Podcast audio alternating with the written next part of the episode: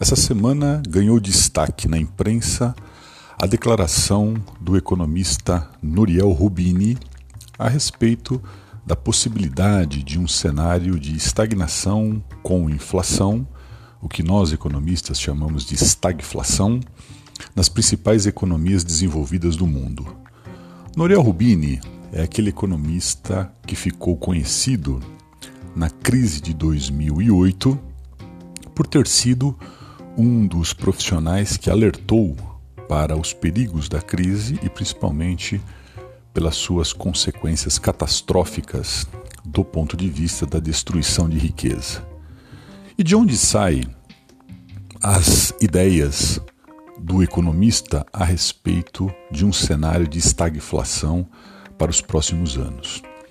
Isso tudo se materializa por conta do grande aumento que tivemos em 2020, tanto do ponto de vista fiscal quanto do ponto de vista monetário, para o combate à pandemia. Isso é aquilo que nós chamamos de afrouxamento, tanto monetário quanto fiscal. Ou seja, boa parte das economias do mundo foram obrigadas a fazer injeção maciça de recursos na economia, exatamente para tentar combater os males da pandemia e minimizar principalmente o empobrecimento rápido e contínuo da população mais vulnerável. Passados os efeitos da pandemia, os efeitos desse afrouxamento ainda se fazem sentir em boa parte das economias do mundo. Né? Isso se materializa em juros baixos, em boa parte dos países desenvolvidos, né? e alguma pressão que tem ocorrido, principalmente no que tange ao aumento de custos. Se pegarmos, por exemplo, a Europa nesse momento, ela tem enfrentado muita dificuldade com a contratação de mão de obra. Né? Pegamos, por exemplo, se pegarmos, por exemplo, o, o, o Reino Unido, né? Nós vamos perceber a dificuldade que se está enfrentando, por exemplo, para a contratação de motoristas de caminhão. Né?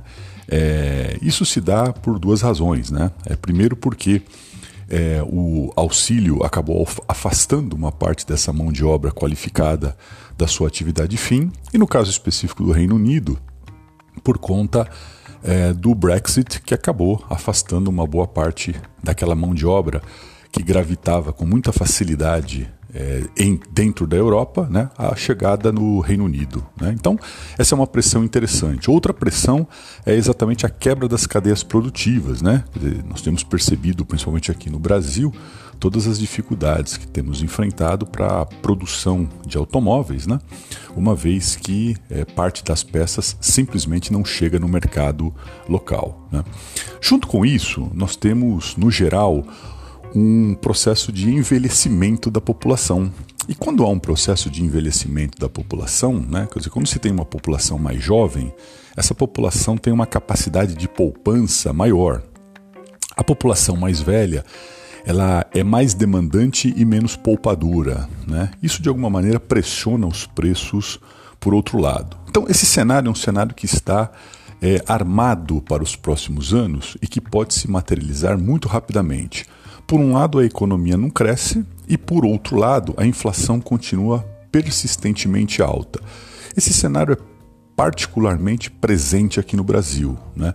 Nós temos, por conta principalmente das incertezas fiscais causadas pelas últimas declarações do ministro da Economia, nós temos é, todas as consultorias e os bancos revendo as previsões do PIB para baixo para o ano de 2022 e a inflação continua acima do centro da meta, o que certamente vai causar vários estragos, obrigando exatamente no Brasil o mesmo movimento que deve ocorrer em outros, outras economias do mundo, o aumento da taxa de juros. E o aumento da taxa de juros é um elemento inibidor adicional para qualquer possibilidade de crescimento.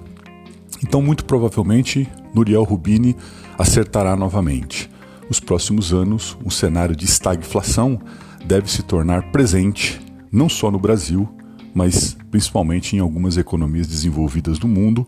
E aí o olhar sobre a economia norte-americana é importante, porque a inflação continua persistentemente alta no mercado americano, na casa de 5% em termos anualizados, o que em termos de Estados Unidos é muita coisa.